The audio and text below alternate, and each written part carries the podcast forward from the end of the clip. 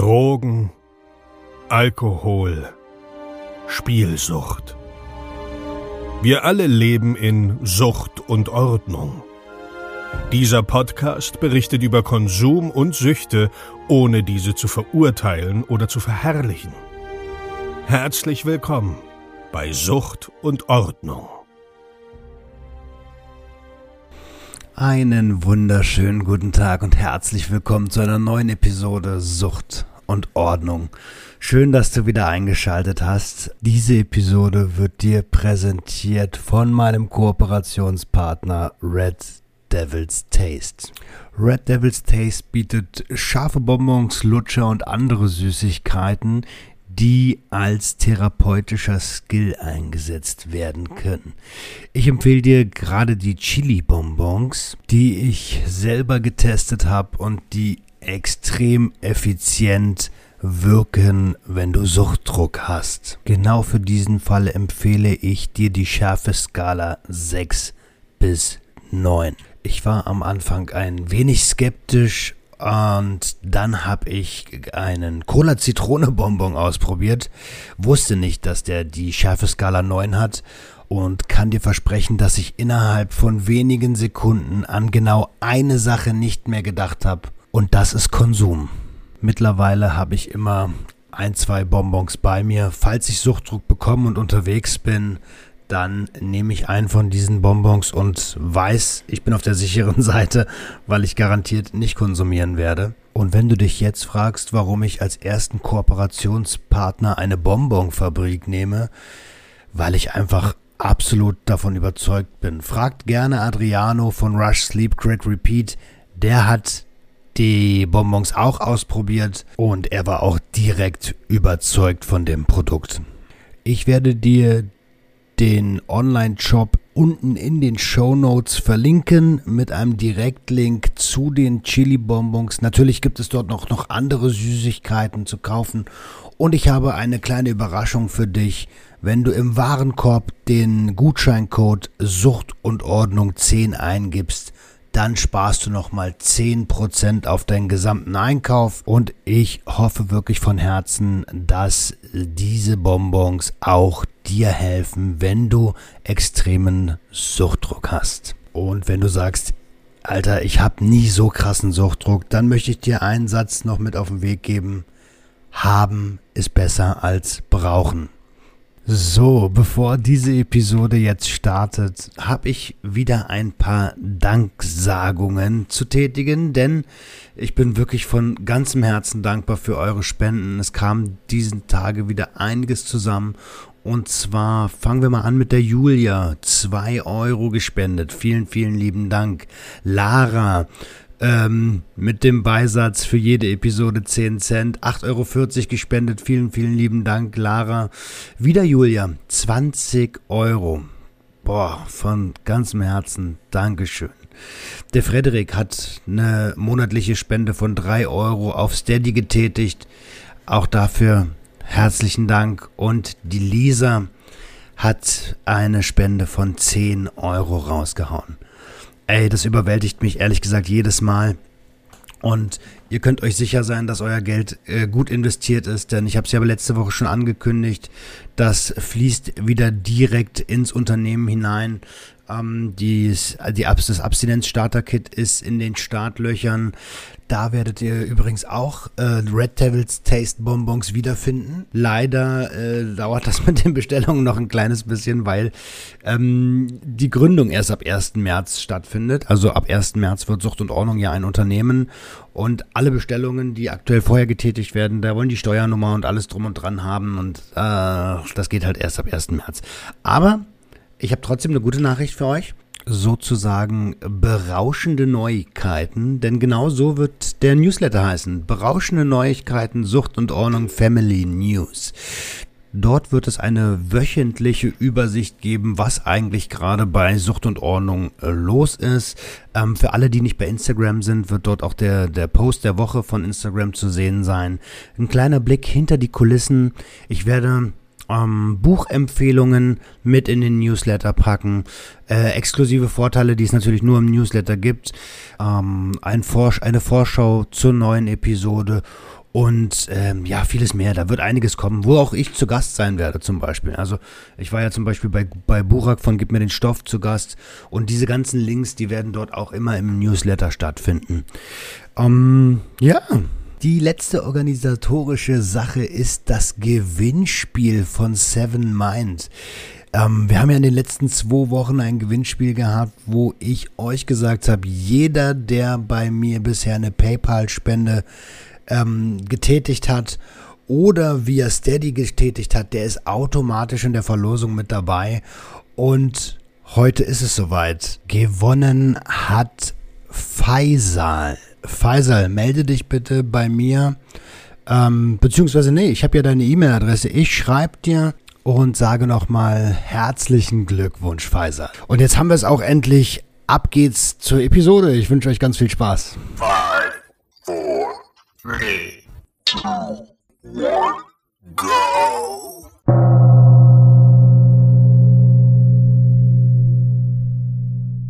Schön, dass du wieder eingeschaltet hast. Es ist Zeit für einen Drug Talk und es könnte sein, dass es heute ein kleines bisschen emotionaler wird, denn ich habe die Petra zu Gast. Petra lebt in Kanada, ist deutschsprachig, kommt auch aus Deutschland ursprünglich, wenn ich richtig informiert bin. Ist, ist richtig, ne, Petra? Das, das stimmt, ja. Ich bin im Frankfurter Raum aufgewachsen. Im Frankfurter Raum. Und wir haben uns kennengelernt durch ähm, äh, Fabian Steinmetz, beziehungsweise Fabian Steinmetz, vielen lieben Dank an der Stelle, liebe Grüße, hat uns connected und hat mir gesagt, du lad doch unbedingt mal die Petra ein.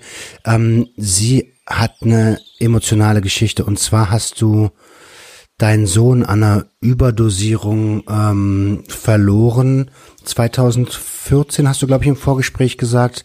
Und darüber wollen wir heute ein kleines bisschen sprechen. Erstmal schön, dass du da bist, Petra. Herzlich willkommen. Ja, danke. Danke für die Einladung. Und ich, und ich freue mich, dass wir nicht reisen müssen, um uns zu treffen, denn ähm, draußen liegt Schnee. Äh, absolut, absolut. Das ist auch der Grund. Es war gerade ein kleines bisschen hektisch, um den Hörer vielleicht noch ein bisschen abzuholen. Ähm, wir haben ja gerade das Wochenende von den Junkies aus dem Web durch, haben eine Menge Content für euch produziert. Schaut da gerne auf YouTube auf unserem Kanal vorbei. Und die Jungs ähm, sind immer noch bei mir im Studio, weil äh, wir in Berlin in Berlin eingeschneit sind. Das muss man sich mal vorstellen. Das habe ich überhaupt noch nie erlebt. Ähm, und es fahren einfach keine Züge. Äh, und da waren wir jetzt noch ein bisschen am rumorganisieren und deswegen hätte ich es fast ein zweites Mal vergessen. Asche auf mein Haupt. Ah, schön, dass es trotzdem geklappt hat. äh, ja, Petra. Äh, ich mich auch. Ich mich auch. Ähm, du hast 2014 deinen Sohn an, an einer Überdosierung äh, verloren. Was hat er denn konsumiert, wenn ich fragen darf, als erstes? Also Danny hat ähm, Opiate genommen über, mhm. über mehrere Jahre hin und her. Aber als er starb, ähm, ähm, äh, war eigentlich nicht, ähm, nicht aktiv im, im Drogenkonsum, äh, wie man auf Englisch, Englisch sagt, er war in, in Recovery. Ähm, ja, okay. Und ähm, hat eigentlich so die Verbindung nicht mehr gehabt. Und was passiert ist zu dieser Zeit, so zwischen 2012 und 2014. Ähm, Danny hat mit Oxycontin angefangen. Ein, das ist ja ein Medikament, das ähm, viel in den Nachrichten war, vor allem in Nordamerika. Die Firma Purdue Pharma, die das produziert haben, die haben äh, äh, mehrere, ähm, ja, weiß nicht, mehrere Millionen, vielleicht schon mehr als Millionen mittlerweile auszahlen müssen an verschiedene äh, Bereiche in der US, an, an Leute, die davon betroffen waren, an Familien, die äh, Verwandte äh, verloren haben, weil die hm. einfach dieses Produkt falsch vermarktet haben und okay. falsche Informationen vergeben haben, die eine zu einer Überverschreibung von diesem Medikament geführt hat. Und ähm, als Danny ein Teenager war, der hatte Probleme mit ähm, Depressionen und ähm, äh, soziale Ängste und so. Ähm, er war auch schwul und hat so ein bisschen so Mobbing, sagt die auf Deutsch, wie es auf Englisch sagen wir Bullying. Er hat also Bullying mhm. äh, erfahren. Und äh, hat dann eigentlich damit angefangen, so selbst zu medikamentieren, erst mit, mit Oxycontin. Und dann, als das klar wurde, dass das ähm, ein problematisches Medikament war, wurde und viele Leute, die das verschrieben bekommen haben, davon abhängig wurden und dass es sehr überverschrieben wurde oder zu weit verschrieben und dann halt auch ähm, ähm, auf der Straße gekauft werden konnte. Das war so, so war endlich die Realisierung von der Regierung. Aber anstatt zu schauen, was hat denn dazu geführt? Also die ähm, äh, auf Deutsch hat man, auf Englisch hat man Drug Policies. Wie, wie sagt ihr Policies auf Deutsch? Es tut mir um, leid, ich bin ähm, schon seit 85 in Kanada. Alles gut. Also Policies sind äh, Richtlinien. Ähm. Richtlinien. Also anstatt zu fragen, welche Richtlinien haben dazu geführt, was ist hier los, das müssen wir verändern, mhm. haben die einfach das Produkt verändert, dass du es nicht mehr zerdrücken konntest, nicht mehr pulverisieren konntest, also nicht mehr einspritzen und auch, auch nicht mehr inhalieren. Und von daher sind dann viele Leute auf Heroin umgestiegen. Oxycontin war ja ein pharmazeutisches Produkt. Das ist Oxycodon, ne? Ja, ja, selbst wenn du es nicht ähm, äh, auf Rezept bekommen hast, wusstest du ja trotzdem, was drin ist, wie stark es ist, wie konzentriert, wie, wie du das dosieren kannst und so. Und das mhm. war dann mit Heroin nicht mehr der Fall. Und zu der Zeit war das Heroin in Kanada ähm, nicht gut und es gab eigentlich auch zu wenig. Und da fing das an, dass Fentanyl auf den Markt kam. Äh, das oh, ist ja ein synthetisches Opiat. Also ich meine, das ist höher konzentriert, das ist leicht und viel billiger zu produzieren. Die Profite sind en enorm und mhm. das leicht zu schmuggeln. Und da kam dieses Fentanyl auf den Markt. Aber da Danny eine Zeit lang nicht benutzt hat, wusste er das nicht. Und, und hat ähm, überdosiert. Ähm, er hat halt ähm, äh, ja so Fake Oxy, ein falsches, gefälschtes Oxycontin hat er erwartet.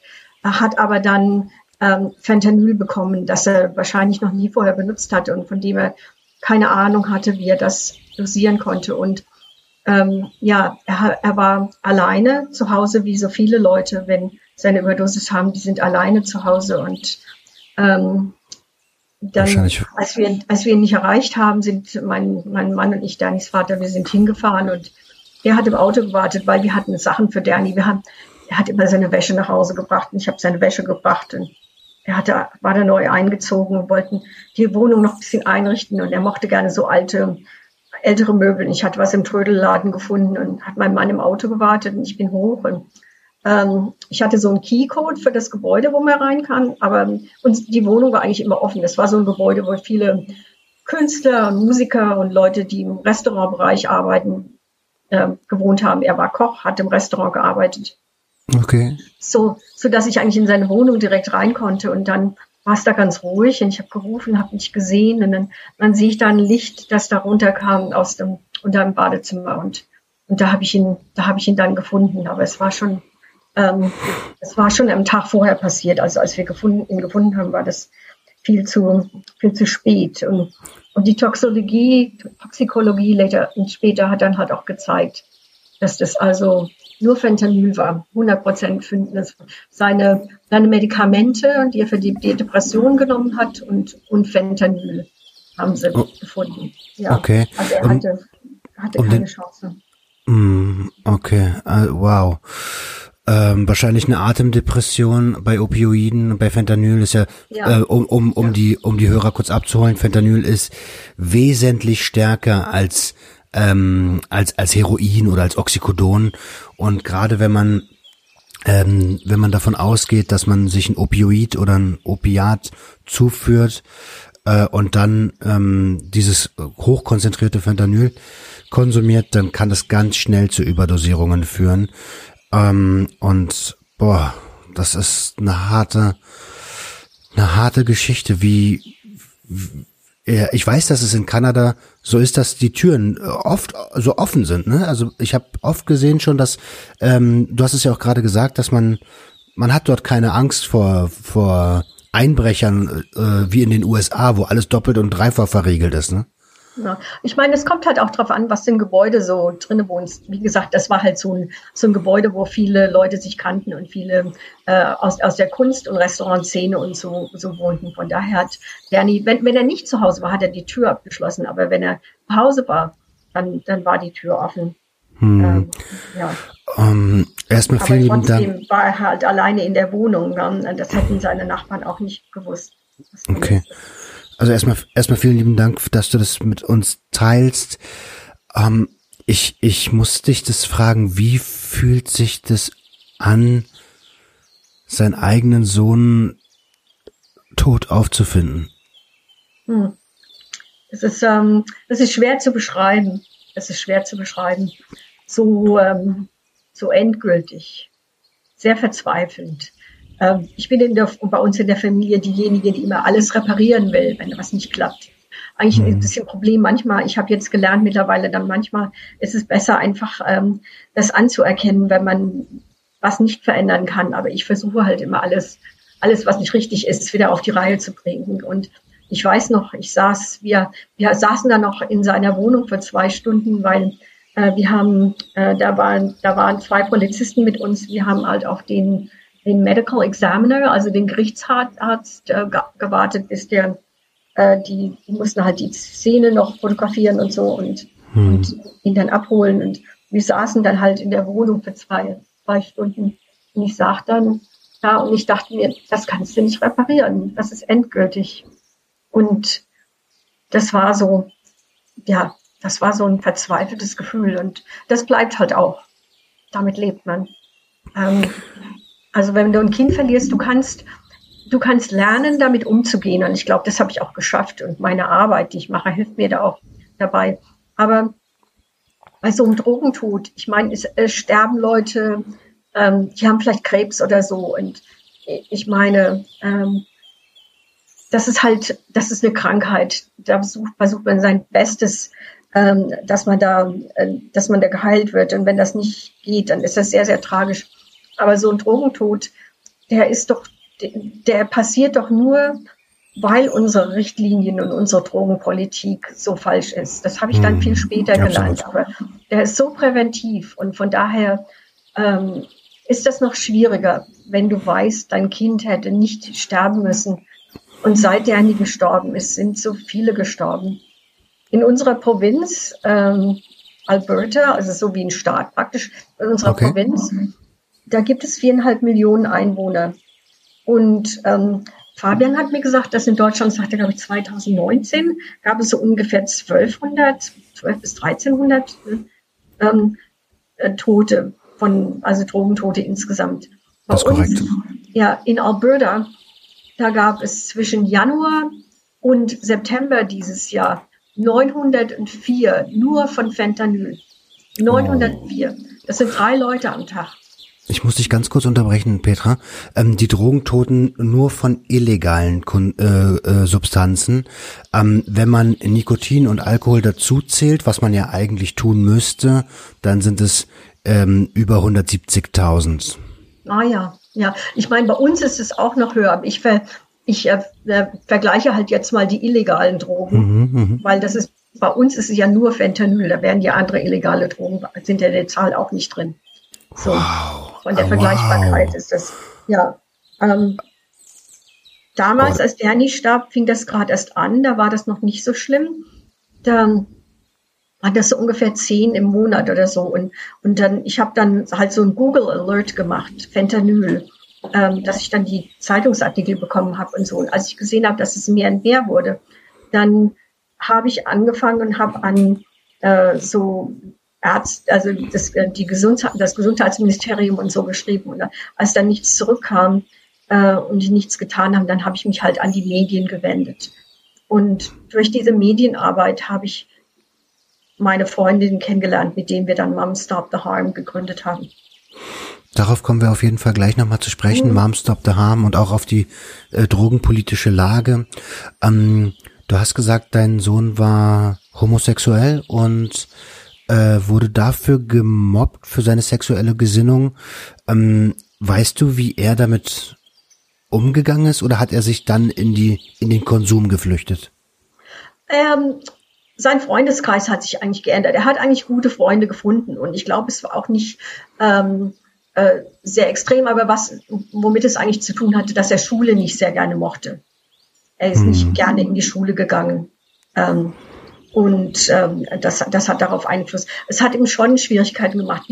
Er hat uns das eigentlich nie erzählt. Wir wussten nur von einem Fall, ähm, wo was passiert war. Und er war mit Freunden so auf eine, so einer Fete in jemand, beim Garten in jemand, und da hatten sie ein Lagerfeuer draußen und dann hat ein, ein anderer Junge hat auf, auf seine Jacke gepinkelt. Und das, ähm, Ja, da war er so 15, 16 oder so. Das, das, aber andere Sachen habe ich erfahren hinterher von seinen Freunden, dass das eigentlich stärker war. Ähm, mittlerweile Krass. ist es auch besser in Kanada. Da gibt es jetzt so, so Gruppen, Gay Straight Alliances heißen die in Schulen. Da können ähm, schwule Kinder und nicht schwule Kinder oder Jugendliche, die können sich da zusammentun und praktisch so einem, um, ein, um einen sicheren Platz zu schaffen, in dem man sich treffen kann. Okay. Ähm, das, äh, ich ich stelle mir das, ich stelle mir das total schwierig vor, weil für einen selbst ist das ja normal. So, man, man ist halt so. Und, ähm, und durch diese anerzogene, durch diese falsche anerzogene, ähm, ähm, ja, äh, der Mann muss so und so sein, der Mann muss das und das machen, der Mann zieht in den Krieg und äh, äh, seine Farbe ist blau und Indianer kennen keinen Schmerz. Durch das kommen, glaube ich, sehr, sehr viele ähm, ja, emotionale Hürden und ich stelle mir das super schwer vor, wenn du in der Schule komplett für etwas gemobbt wirst, was für dich aber sich richtig anfühlt. Ja, und es war auch, es war auch schwer für ihn. Ähm, ich glaube aber, was ein größerer Faktor war eigentlich so die Depression und vor allem so diese, diese soziale Angst und Panikanfälle und solche Sachen. Ähm, einmal als, später, als wir dann wussten, dass er Drogen nimmt, das hat er uns so um, in 2011 hat er uns das, das mitgeteilt. Wie alt war er? Ähm, da war aber schon, ähm, ähm, ja, da hat er aber schon Heroin genommen zu der, zu der Zeit ähm, und Oxycodon auch. Mhm. Und ähm, als habe ich ihn mal gefragt, was, warum nimmst du das? Was macht das für dich? Ähm, und er sagte dann, wenn ich so eine Tablette nehme, kann ich in jeden Raum gehen und ich kann einfach nur sein, wer ich bin. Und dachte ich mir, das ist eigentlich, es ist nicht zu viel gefragt, zu sein, wer du bist, dich, dich wohlzufühlen in, der, in deiner Haut, dass du sein kannst, wer du bist. Aber er konnte das irgendwie nur und unter dem Einfluss ähm, der Drogen, die, die er nahm. Und auch später, als er aufgehört hatte, hat er äh, wirklich noch sehr gelitten unter Depressionen und sozialen Ängsten und so. Ja, das glaube ich gern. Ähm, wie alt war er da, als er das äh, da, dir erzählt hat? Äh, lass mal überlegen. Da war so 2021 darum, ja, als er, als er starb, war 25, so wird er 21, ja. Und weißt du, wann er angefangen hat? Als, als Teenager eigentlich. Wir mhm. wussten, dass er Cannabis raucht, aber ähm, da waren wir nicht so, ähm, ja, also wir, wir hätten es besser gefunden, hätte das nicht gemacht, aber es war nicht was, was wir als ähm, äh, katastrophal Was? angesehen haben. Ich mhm. weiß jetzt mittlerweile, dass es besser ist, dass Jugendliche das nicht benutzen, mhm. weil das Gehirn sich ja noch entwickelt. Aber für Erwachsene äh, ist meine Einstellung, dass man da äh, Erwachsenen Entscheidungen treffen sollte. Ähm, aber Derni mochte eigentlich Cannabis gar nicht so gerne. Er sagte, dass ähm, seine, seine Panikanfälle würden damit schlimmer werden, hat, hat er selbst halt observiert und hat dann aber, aber aufgehört damit und hat dann halt mit anderen Sachen experimentiert. Und als er das erste Mal ähm, ein Oxycodon nahm, da hat er festgestellt, er hat das gefunden, was er braucht, was es für ihn tut. Hm, das holt einen ja, also Opioide holen einen ja richtig ab, geben einen so eine warme Decke, umarmen einen so richtig. Und ähm, gerade wenn man ich kann mir das gut vorstellen, wenn man gemobbt wird, wenn man unter Depressionen leidet, wenn man nicht derjenige sein kann, der man will und so eine Art Doppelleben fühlt, führt, dann dann, dass man da ganz schnell flüchten will. Ähm, ich habe es ja auch gemacht. Ich bin mit 13 ähm, zu illegalen Substanzen gekommen und du hast es gerade gesagt. Normalerweise ähm, erwachsene Menschen sollten erwachsene Entscheidungen treffen können und selber entscheiden können, ob sie konsumieren oder nicht. Aber für in, in rückblickend betrachtet sage ich auch, 13 ist zu viel zu früh. Viel, viel zu früh. Ähm, okay, wow. Oh Mann, das muss ich jetzt erstmal sacken lassen. Das ist schon, ist schon eine heftige Nummer. Und ähm, wie war das, als er dir das erzählt hat? Ich, äh, hat das bei dir so ein, oh mein Gott, mein Sohn nimmt Drogen ausgelöst? Oder warst du ähm, ja, warst du so verständnisvoll? Also als er das gesagt hat mit, ähm, äh, dass, dass er ähm, Oxycodon und Opioids und so, dass er nie nimmt, das war schon, ähm, das war schon sehr erschreckend, ähm, weil man weiß ja, wie gefährlich das auch ist, mal die, die Sachen, die man auf der Straße kauft. Da weißt hm. du nie, was drin ist. Hm. Und das hat mir schon unheimlich Sorgen gemacht. Und zu der Zeit, als er uns das erzählt hat, war, ging es aber auch überhaupt nicht gut. Er war an der Westküste in Vancouver. Wir wohnen in Edmonton. Das ist ähm, östlich der Rocky Mountains und Vancouver ist so 13 Kilometer weiter weg. Und da war, äh, ist er zur Schule gegangen, um Küchenchef zu studieren, so Culinary School.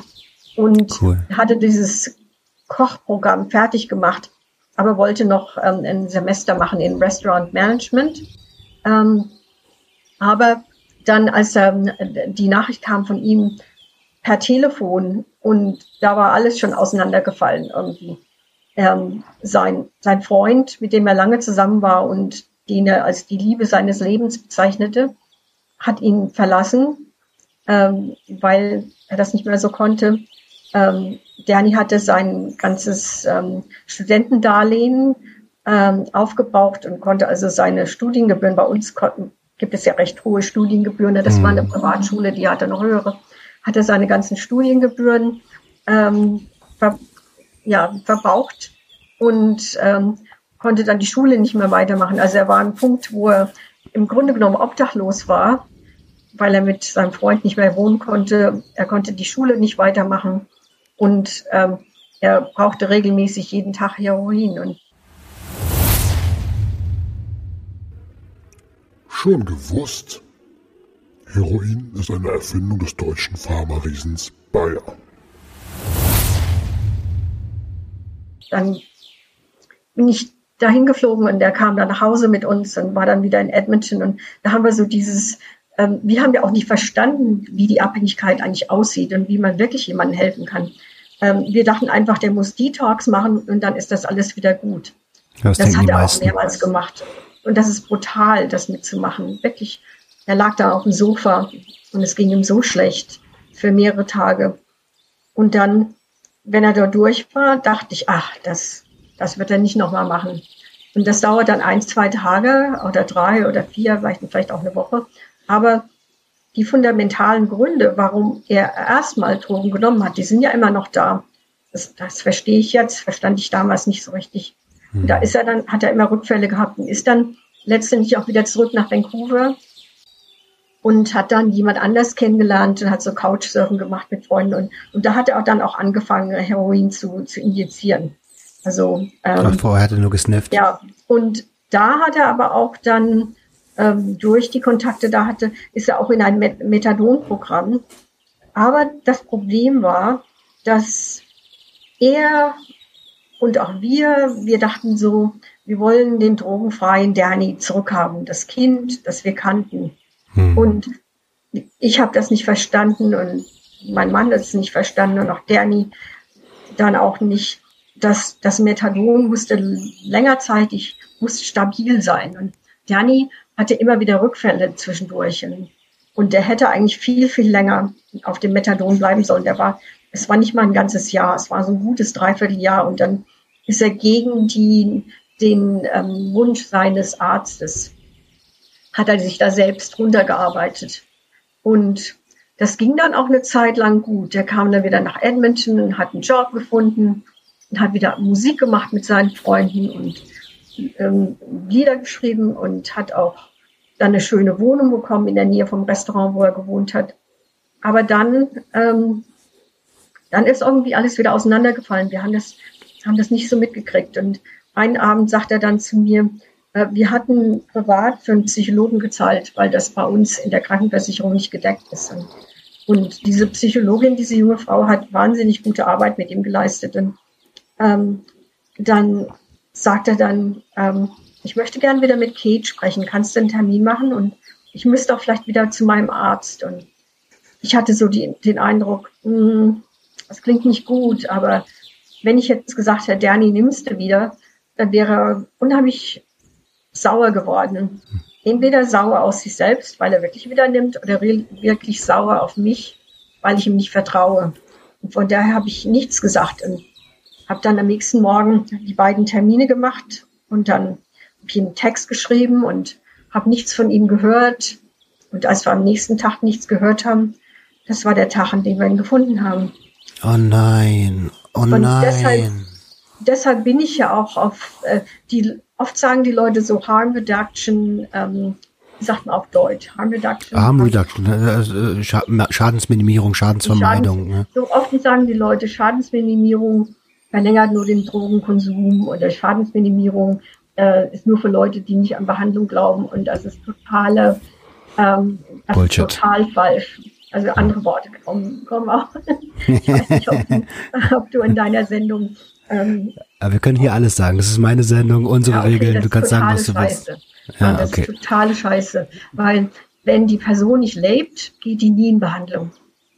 Ja. Ähm, und, und so war es halt auch mit Danny. Ja. Der oh, hat nicht lang genug gelebt, um oh, es nochmal zu versuchen. Ich finde das, ich finde das so, also eigentlich hast du ja genau den richtigen Schritt gemacht, ihn nicht zu verurteilen, ihn nicht bloßzustellen. Ja, ich mache die Termine das war einfach, also blöd, also so, so empfinde ich das jetzt einfach vielleicht ein, zwei Tage zu spät. Ja. Oh ja. Mann. Was aber auch die Sache war, dass wir überhaupt nichts, äh, äh, über Harm Reduction wussten wir überhaupt nichts. Ähm, das, das Gesundheitssystem, als äh, wir uns da informiert haben, wie wir da nicht haben, äh, helfen können, da hat man gesagt, ja, muss Tough Love muss man machen, weil der muss, wie heißt du, Rock Bottom so hieß Ready, so diese, diese Worte, die so aus der ähm, Alcoholics Anonymous Bewegung mm. so kommen, die. Und da ist ja, äh, wissenschaftlich ist das ja überhaupt nicht abgesichert. Das, das, das klappt ja überhaupt nicht. Was klappt, ist ähm, äh, Harm Reduction und, und Leute denen liebevoll beizustehen. Und liebevoll beigestanden haben wir ihm immer eigentlich. Aber wir wussten halt nicht über Harm Reduction, also so Naloxone, das ist ja so ein Medikament, da kann man eine, wenn man da rechtzeitig bei der Person ist, kann man so eine Überdosis, ähm, kann man die, den Effekt dann Richtig. wieder wegnehmen davon, die, die, die Person fängt dann wieder dran, dran zu ich atmen, kommt wieder zu sich. Ich kann vielleicht kurz erklären, Naloxon ja. äh, besetzt die Opioidrezeptoren im Gehirn und verdrängt die den eigentlichen Wirkstoff, so dass ähm, dass Menschen, die überdosieren, ähm, natürlich, wenn es noch nicht zu spät ist, dass die Wirkung verdrängt wird und dass man damit echt Leben retten kann, ne? Ja, genau. Und, und das, von da, davon wusste ich nichts. Und, und solche Sachen, wenn, wenn wir gewusst hätten, dass er nimmt und wir da akzeptierend gewesen hätten. Ich weiß Eltern, die bei ihrem Kind sind und Naloxon geben, wenn, wenn es, wenn es nötig ist eine der ersten Sachen, die unsere Gruppe Mom Stop the Harm, die wir uns vorgenommen haben, war, dass Naloxone ohne Rezept äh, praktisch so frei zu erhalten ist in der Apotheke. Und mhm. natürlich haben viele andere Gruppen darauf, dafür auch gearbeitet. Aber ich glaube, so die Stimmen der, der Mütter, die Kinder verloren haben, waren da schon auch wichtig. Und ähm, das ist jetzt in ganz Kanada. Ähm, nicht in jeder Provinz ist es frei erhältlich aber in jeder Prozent Provinz könntest du es ohne Rezept bekommen. In der, in der Provinz, wo ich lebe, kannst du einfach zur Apotheke gehen und kannst dir Naloxone holen und du brauchst nicht mal deinen Namen geben oder deine ah, ähm, Informationen für deine Krankenversicherung. Also, also alles 100% anonym, damit man auch ja nicht zurückverfolgt werden kann. Ja, Ganz ja. niederschwellig. Cool. Ja, ja. niederschwellig sagt ihr. Wir sagen, wir sagen Low Barrier. Ja, aber ja, genau, das niederschwelligste Angebot, was es gibt, ist eigentlich auch immer das Beste, ja. damit man Vertrauen aufbauen kann. Ähm, und, und, und, ähm, und äh, dann hast, dann ist das halt äh, geschehen und du, für dich war das sicherlich eine super, super schwere Zeit. Und dann hast du dich mit anderen Müttern zusammengeschlossen, habe ich richtig gehört, ne? Ja, ja, wir haben dann ähm, äh, das erste Mal hatte ich einen Artikel über Dannys Leben geschrieben für eine Zeitung, die heißt Global Mail. Das ist eigentlich die größte Tageszeitung für ganz Kanada. Und mhm. die haben so, ähm, äh, so diese Obituaries, die man eigentlich vor Promis schreibt, haben die für ähm, gewöhnliche Leute. Und da habe ich Dannys Geschichte hingeschickt und habe mir schon Gedanken gemacht, ob die das überhaupt publizieren. Aber die haben das dann schon, äh, das war ein kleiner Artikel und Und irgendwie hat mir das Stärke gegeben, zu sehen, dass seine Geschichte vielleicht was bewirken kann, dass man Sachen anders macht. Und von daher habe ich mich dann noch weiter an Medien gewendet und dann gab es da einen, eine junge Journalistin, die sehr engagiert war, die ich auch persönlich kennengelernt habe, ähm, durch ähm, Skilanglauf. Die hat dann eine längere Reportage geschrieben mit vielen Bildern und so. Und ähm, die beiden anderen Frauen, mit denen ich Mom Stop the Harm angefangen habe, Lorna und äh, Leslie, Lorna Thomas und Leslie McBain, die haben den Artikel gelesen und die haben mich dann kontaktiert. Und so kamen wir da zusammen und haben dann überlegt, ähm, dann, wir müssen da noch was machen. Wir haben uns dann informiert und äh, da ist eine Organisation in Kanada, die Canadian Drug Policy Coalition. Das sind also ganz verschiedene Organisationen, die sich für so äh, sensible Regelungen von äh, Substanzen einsetzen. Also halt wissenschaftlich geleitete Regelungen. Hm. Und da ist ein, ähm, ein Mann, äh, Donald McPherson, der ist, ähm, manche sagen, der, nennen ihn der Opa, der, den Opa der Harm Reduction Bewegung. Ähm, ich glaube, er hat da nichts dagegen, wenn ich das sage. Und er sagt dann, er sagt dann zu mir, und zu noch einer anderen Mutter aus Ontario, zu Donna Mee, wir brauchen die Stimmen der Mütter. Und wir haben uns dann halt das zu Herz genommen und haben aber dann auch festgestellt, dass es uns gemeinsam weniger schlecht ging. Also wenn du ein Kind vom Drogenkonsum verlierst, andere Leute haben da unheimlich Schwierigkeiten mit, mhm. ähm, mit dir umzugehen, weil viele Leute auch eine meiner besten Freundinnen, die hat gesagt, das ist Derni schuld. Derni hat ja schlechte Entscheidungen getroffen. getroffen. Mm, okay, und für Entscheidungen gibt es Konsequenzen. Und das erste Mal, dass ich das Gefühl hatte, ich rede mit jemand, der mich versteht, war, als ich mit Lorna und Leslie sprach. Und wir haben uns dann halt auch gegenseitig geholfen. Und da haben wir gesagt, wir müssen anderen auch helfen und wir müssen das verändern. Und dann haben wir uns entschlossen, wir wollen eine Gruppe anfangen und dachten, naja, wie machen wir das? Und haben wir eine Facebook, Facebook-Page. Also ich bin kein, ich habe so ein Love-Hate-Relationship mit, mit Facebook, weil ich bin die Politik von Zuckerberg und wie er, wie er das benutzt, grauenhaft. Ekelhaft. Aber auf der anderen Seite unsere Generation, also ich bin ähm, ja Part von ein Teil von äh, der ähm, Boomer-Generation. Unsere Generation ist halt auch auf Facebook. Ja? Dadurch erreichen wir die Leute. Haben also Facebook und Website und ja, man ist drei in 2016, jetzt sind es über 2000 Familien in ganz Kanada. Und wir machen viel Advocacy, ähm, also wo wir uns praktisch so die Veränderung der Drogenpolitik einsetzen, okay. aber auch wahnsinnig viel gegenseitige Unterstützung. Und die meisten Leute kommen zu uns eigentlich nicht, weil die Drogenpolitik machen wollen. Die kommen zu uns, weil sie verzweifelt sind und Hilfe brauchen. Und das ist entweder Hilfe, weil sie trauern oder Hilfe, weil sie ähm, ein Familienmitglied haben und jemanden, den sie lieben, der äh, problematisch Drogen konsumiert. Wow, also erstmal ähm, äh, äh, finde ich das sehr beeindruckend, dass ihr das macht. Das ist eine super wertvolle Arbeit, wovon es leider viel, viel zu wenig gibt. Also Chapeau an der Stelle und liebe Grüße auch an deine äh, Mitgründerinnen. Ähm, richtig, richtig klasse.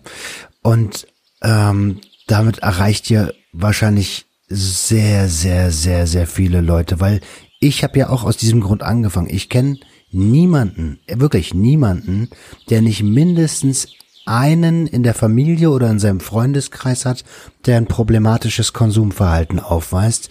Und das wird wahrscheinlich äh, in, in Kanada äh, nicht anders sein als in Deutschland. Ähm, wir haben alle nicht gelernt, damit umzugehen. Ähm, und, und, und, und wie sieht eure Arbeit mit ähm, Mom Stop the Harm aus? Also ähm, wir haben natürlich so eine, so eine zentrale Gruppe von uns. Wir machen viel Öffentlichkeitsarbeit, wir machen viel mit Medien, ähm, wir richten uns auch an Politiker. Ähm, aber was wir gemerkt haben, wir sind am effektivsten nicht alleine, sondern mit anderen zusammen, die die gleiche Arbeit machen und das gleiche Ziel haben. Und was da am wichtigsten sind, ist, ist eigentlich Leute, die selbst, wir sagen Leute mit Lived or Living Experience, also Leute, die ähm, Substanzen nehmen oder genommen haben. Äh, da ist eine Gruppe, die heißt ähm, äh, KAPUD, Canadian Association of People Who Use Drugs. Ich erkläre denen immer, dass es in Deutsch fand, ist der Name kaputt, aber ist kaputt mit D am Ende. Okay. Ähm, und ähm, dann gibt es, äh, gibt es andere Gruppen ähm, in Vancouver, Vandu und ähm, ja, eigentlich überall im, in ganz Kanada gibt es, gibt es Gruppen, mit denen wir zusammenarbeiten. Ähm, und dann natürlich auch Wissenschaftler und andere Organisationen, die sich da einsetzen. Äh, Organisationen, die, die Harm Reduction äh, Programme halt haben, ähm, äh, wie Konsumräume oder Nahenvergabe und so. Und mhm. diese Koalitionen der verschiedenen betroffenen Personen äh, und Familien und Wissenschaftler und Leute, die da arbeiten und so, diese Koalition zusammen, das ist eigentlich dann, was wir gemeinsam schaffen wir es, dass sich die Politik langsam, aber sicher so ein Stück weit verändert. Äh, und wir tragen dazu bei, wir tragen die Geschichte unserer, unserer Kinder bei, ähm, weil man ja dann ähm, offen reden kann über das, was passiert ist. Wenn man ein, ein Kind hat, ähm, das aktuell noch Drogen nimmt, dann kann die Person, also ein Kind ist ein Erwachsener, die können ja darüber nicht reden. Und öffentlich und, und, du kannst, also manche Leute machen natürlich schon, aber dann ist ja immer das Risiko, dass du deinen Job verlierst, dass du deine Wohnung Richtig. verlierst, dass du die Verwandten, die das Portemonnaie verstecken, wenn du zum Abendessen kommst und solche Sachen. Hm. Ja, das äh, äh, verstehe ich voll und ganz. Und ich finde es, wie gesagt, ich finde es richtig, richtig klasse, dass ihr das macht. Ich glaube auch, es ist einfach nur, aber einfach ist so einfach gesagt, ne? Aber über seine Probleme zu sprechen oder über, um über seine Gefühle zu sprechen, da äh, muss man ansetzen und nur so funktioniert es. Und ein akzeptierender Ansatz ist aus meiner Sicht genau der richtige.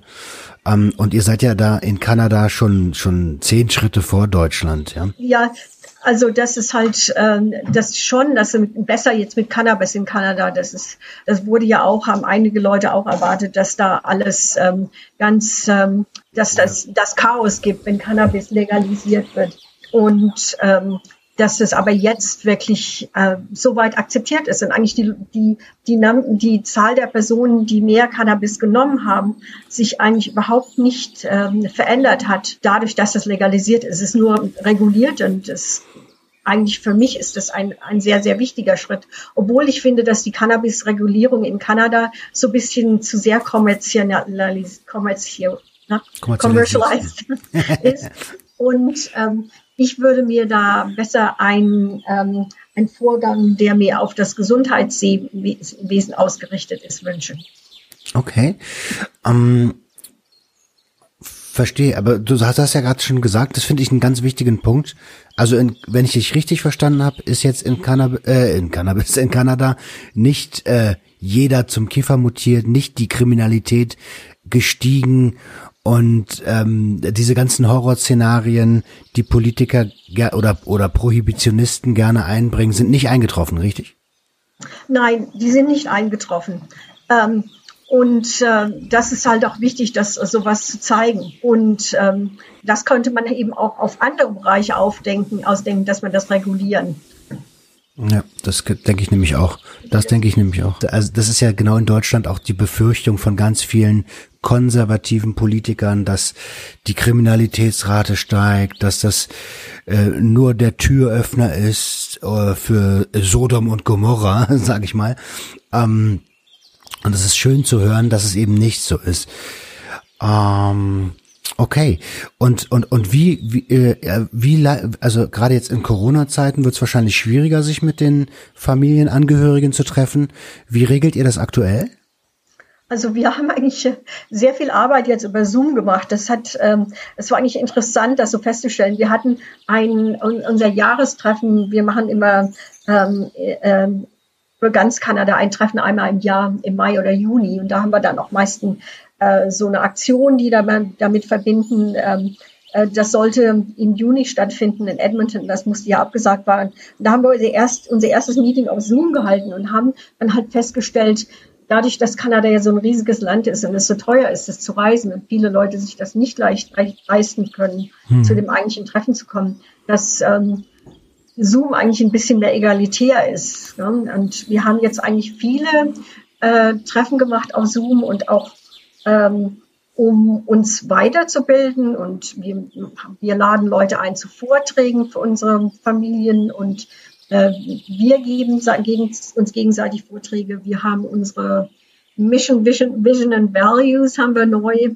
äh, formuliert und es, eigentlich haben wir diese Corona-Zeit sehr produktiv verwendet, würde ich sagen, obwohl es schon sehr traurig ist, wenn man sich nicht wirklich persönlich sehen kann.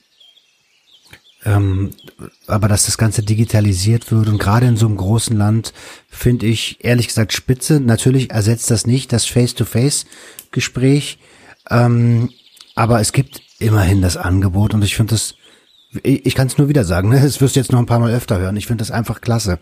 Ähm, Du machst jetzt richtig auch Vorträge, Keynotes, ne? Das äh, äh, Fabian hat mir einen Link geschickt, dass du ähm, zu dem Thema äh, Keynotes sprichst vor Publikum. Das ist richtig, ne? Also ich habe ähm, ähm, ein TEDx-Talk habe ich an, an der Uni, wo ich unterrichte, da wurde ich eingeladen, so ein TEDx zu machen.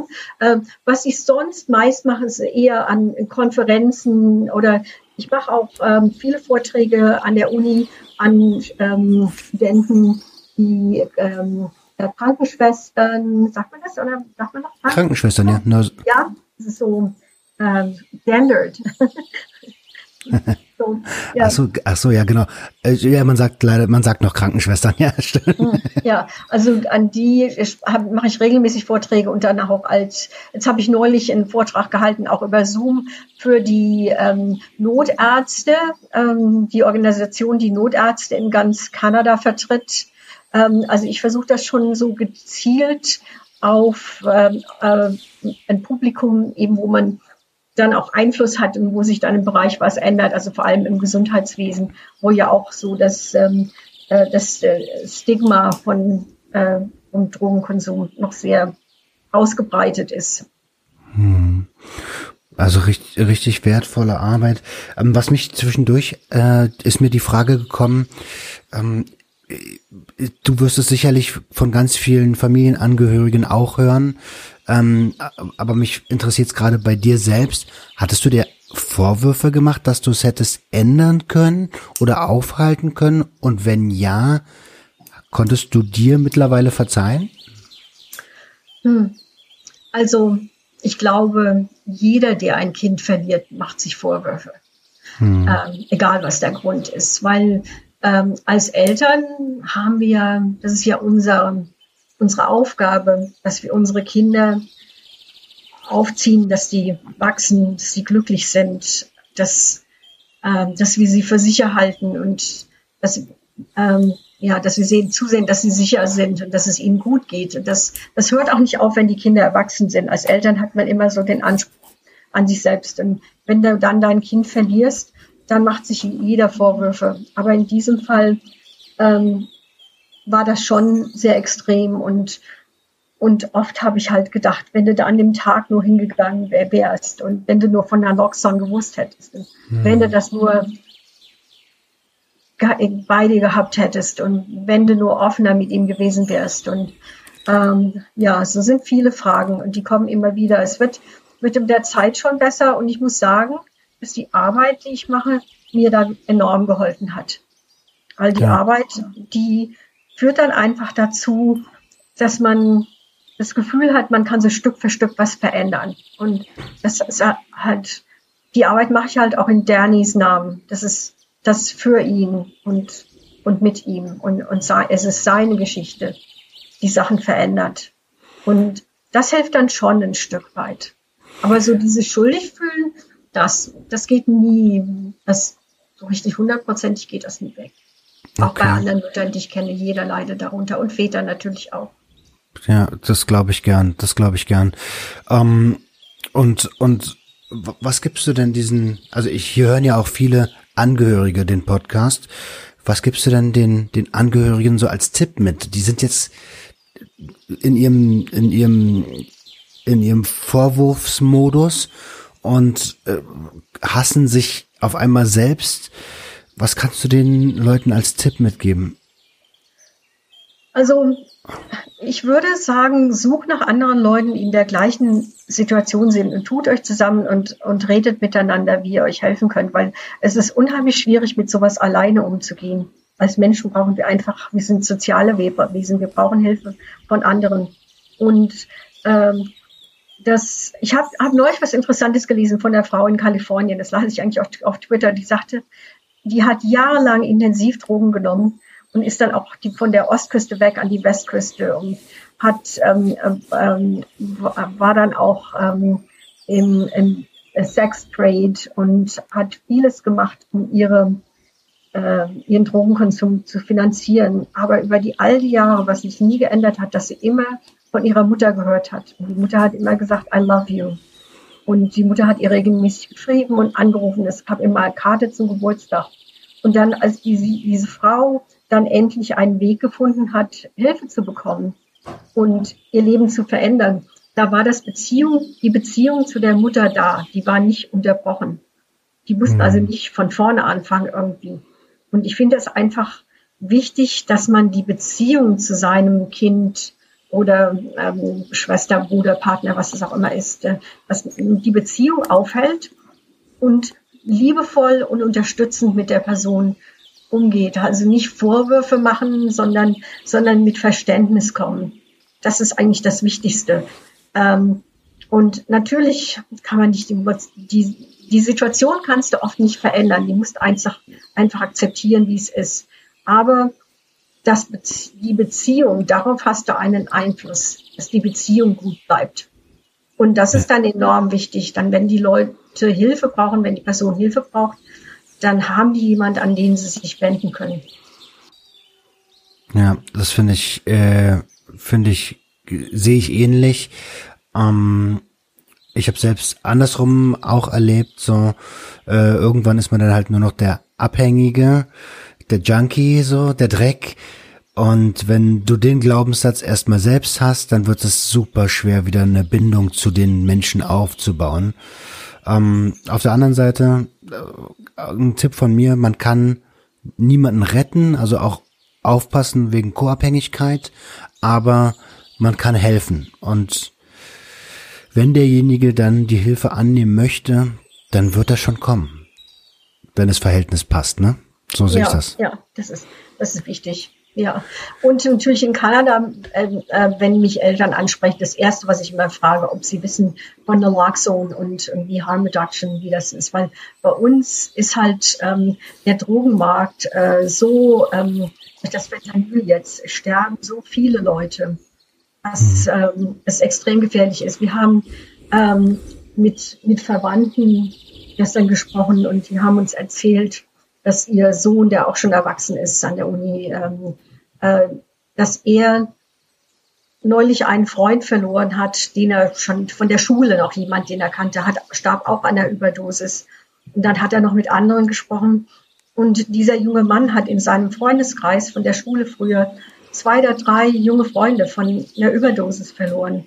Und das hörst du so viel in der jüngeren Generation jetzt, in, in der Generation meiner Kinder. Die kennen alle jemand, der gestorben ist. Ähm, da sind manche junge Leute, die waren auf mehr Beerdigungen als Hochzeiten. Und was mich da zum Wahnsinn treibt, ist, denke ich, da müssen doch die Politiker mal einsehen, dass dieser War on Drugs, dieser ähm, Drogenkrieg eine mhm. total, total versagt ist und dass es endlich mal Zeit ist, anders zu machen. Aber wir machen mehr vom Gleichen.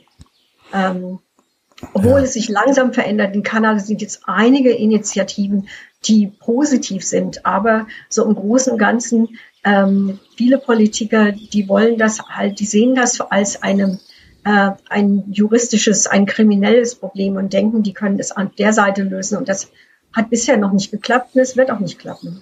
Nee, das wird auch nicht klappen, weil es kein äh, juristisches Ding ist. Es ist ein gesundheitliches Ding. Ja. Ähm, und das, das, das zu verstehen dauert ein bisschen. Der War on Drugs ist halt auch sehr, sehr äh, leider gut propagandiert worden, muss man sagen. Viele Leute glauben das. Wenn man nach Asien schaut, da gibt es teilweise immer noch die Todesstrafe für Konsumenten. Also ganz, ganz weirde Ges äh, Geschichten. Ähm, und umso wichtiger ist das, dass ja, dass wir miteinander sprechen.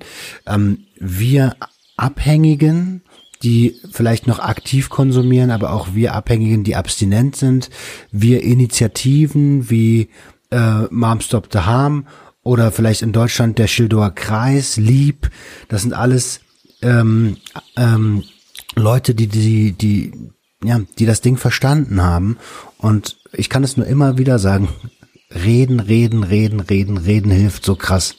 Das ist so heftig. Äh, ich habe es früher auch nicht gemacht. ähm, wo, wo, wo findet man euch? Also ich, ich werde das alles verlinken, aber ähm, sag's doch gern auch nochmal, damit die Leute dir direkt folgen können äh, oder euch direkt folgen können. Wo findet man euch im Netz, wenn man euch unterstützen möchte? Also auf allen sozialen Medien sind wir at Mom Stop the Harm. Art mhm. ist ja dieses Zeichen, ja, Mom Stop the Harm. Ähm, unser, unsere Facebook-Seite, da ist auch eine, eine Galerie ähm, direkt oben drauf, das erste, was man sieht, ähm, mit ähm, Fotos und die Geschichten von äh, vielen unserer Familienmitglieder, die gestorben sind. Und ich glaube, das ist ähm, sehr, sehr wichtig, sich das anzuschauen. Und dann ähm, haben wir halt auch eine Website, ähm, momstoptheharm.com, und da haben wir halt auch viele Informationen, auch Informationen über unsere Gruppen, die Eltern betreuen, die jemanden verloren haben oder Eltern, die halt jemanden noch unterstützen. Und ähm, ja, das sind eigentlich so die Wege, in denen man, und da kann man über die Website kann man uns auch kontaktieren. Ähm, Egal, ob man aus Kanada oder aus Deutschland kommt? Äh, Mitglieder haben wir nur kanadisch, weil wir sind ja direkt neben der USA. Und die mhm. USA ist riesig. Und das Problem ist dort riesig. Und ähm, wir haben die Entscheidung gemacht, dass wir uns auf kanadische Familien, ähm, dass wir darauf fokussieren und halt auch auf, auf die kanadische Drogenpolitik. Weil die Situation in den USA ist noch extremer und noch ganz anders in den verschiedenen Staaten und so. Und von daher für unsere Gruppen, unsere geschlossenen Gruppen, ähm, ist das nur für Leute, die in Kanada wohnen, ähm, kanadische Staatsbürger oder, oder permanent in Kanada wohnen. Aber natürlich ähm, können andere uns auch unsere Arbeit folgen und, und wir helfen denen gerne weiter. Wir haben eine Schwestergruppe in Schweden. Ähm, und jetzt ähm, diese Woche spreche ich mit einer Mutter aus Schottland, die will auch gerne so eine. Gruppe anfangen in der Nähe von Edinburgh.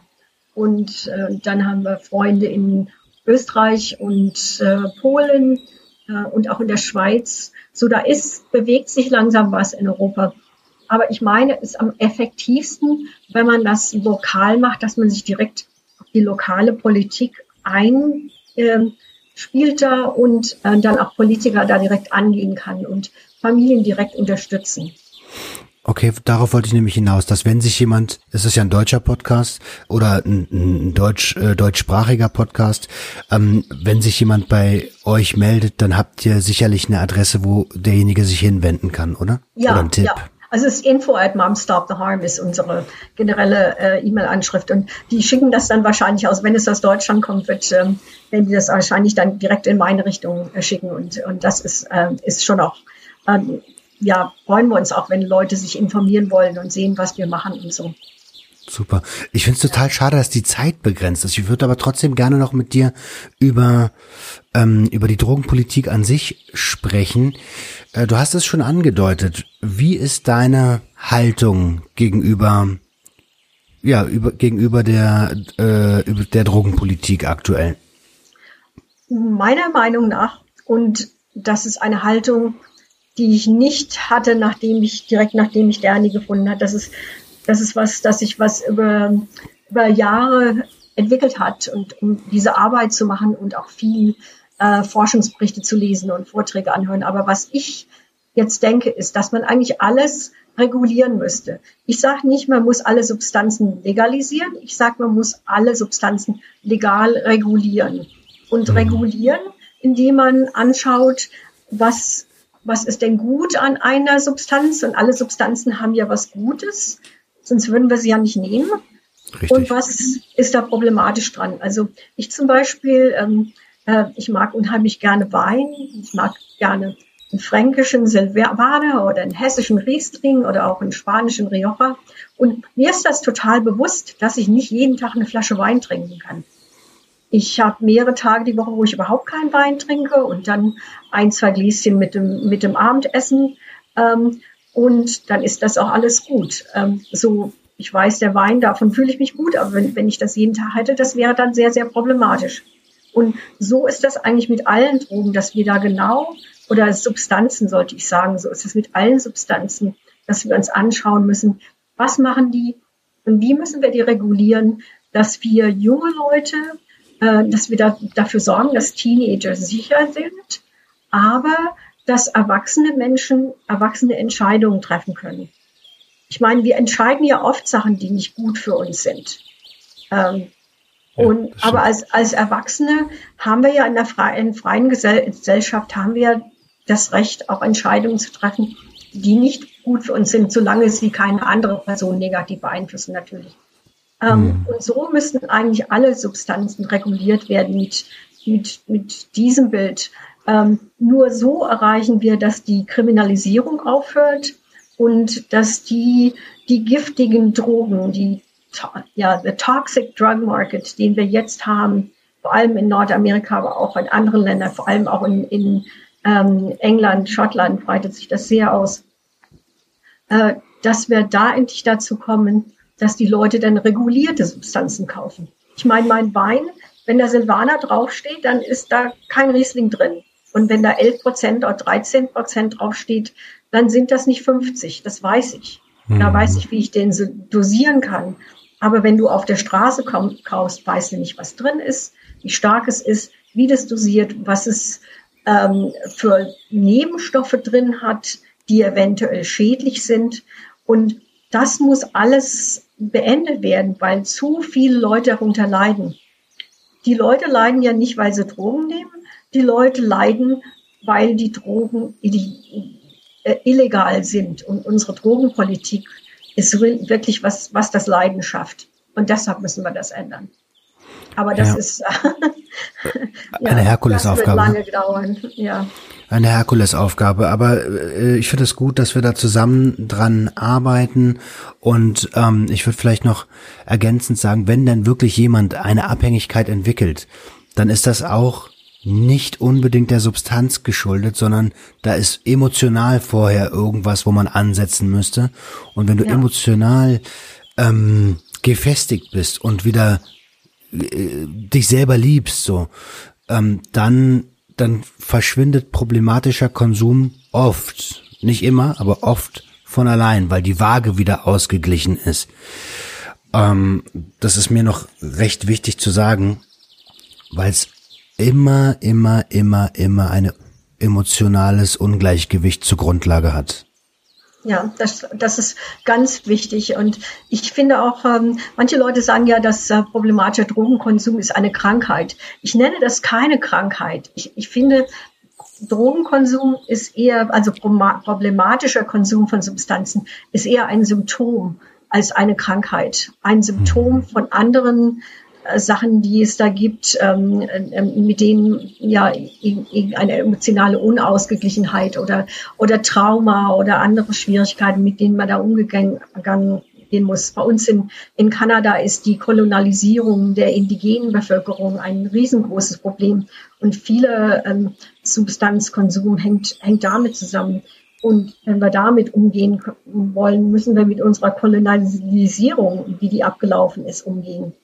Ähm, es ist also als Gesellschaft, wenn wir Drogenkonsum als ein gesellschaftspolitisches Problem ansehen, ist die Arbeit eigentlich viel größer, als wenn man das nur aufs Individuum bezieht und sagt halt, Danny hat Fehler gemacht, Danny hat schlechte Entscheidungen getroffen und deswegen ist er tot. Es ist einfach, das abzuschreiben, als dass wir als Gesellschaft sagen, wow, ähm, unsere Drogenpolitik, unsere Gesundheitspolitik, ähm, unsere Schulen, unser soziales System hat diesen jungen Mann fallen gelassen. Ja.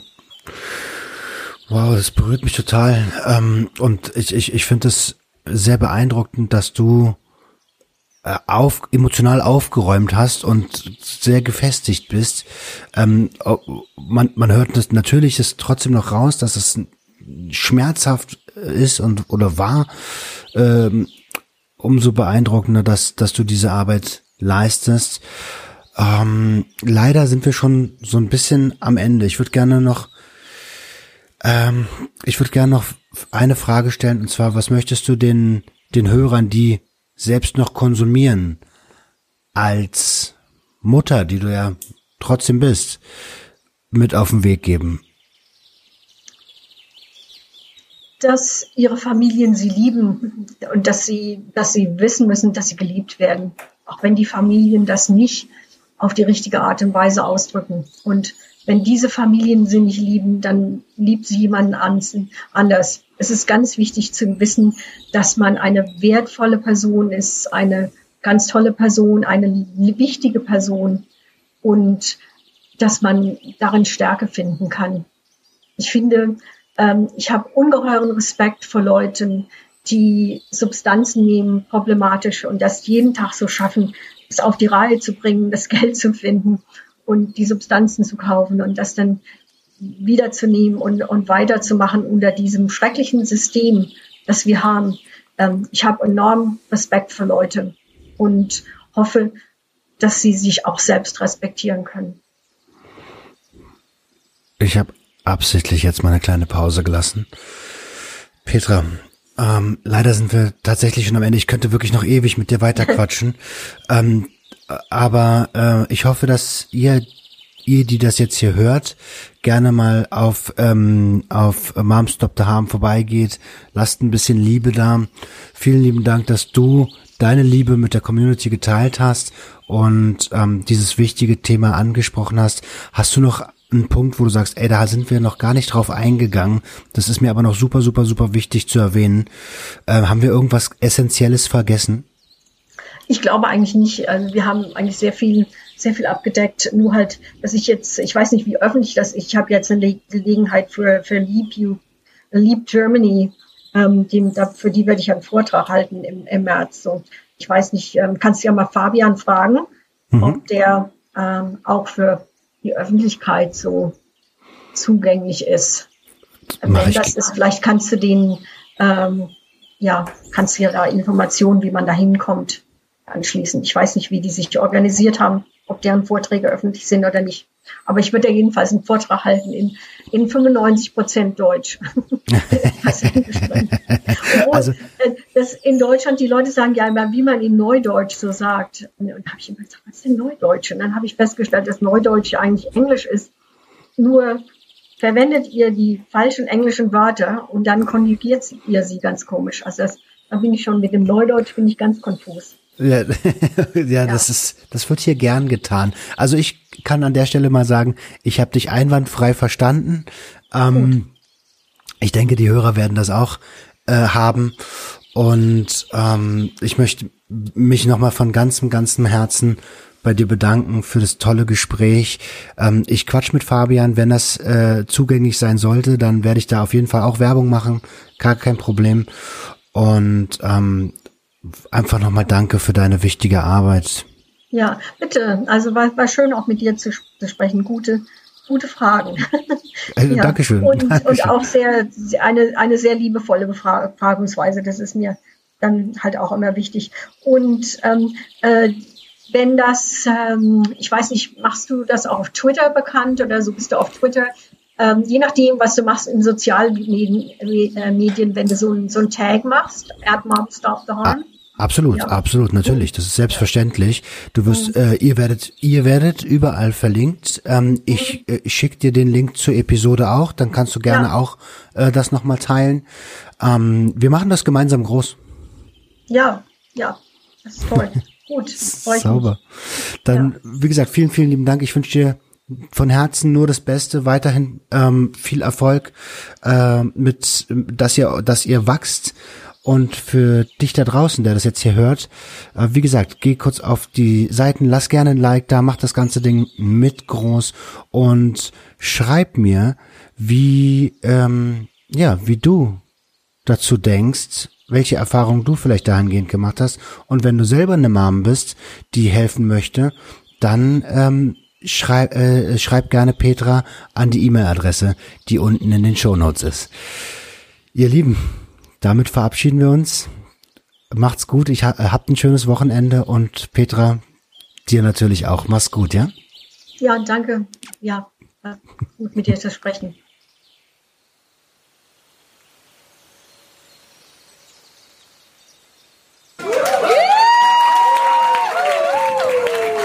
Das war Sucht und Ordnung. Schaltet auch beim nächsten Mal wieder ein.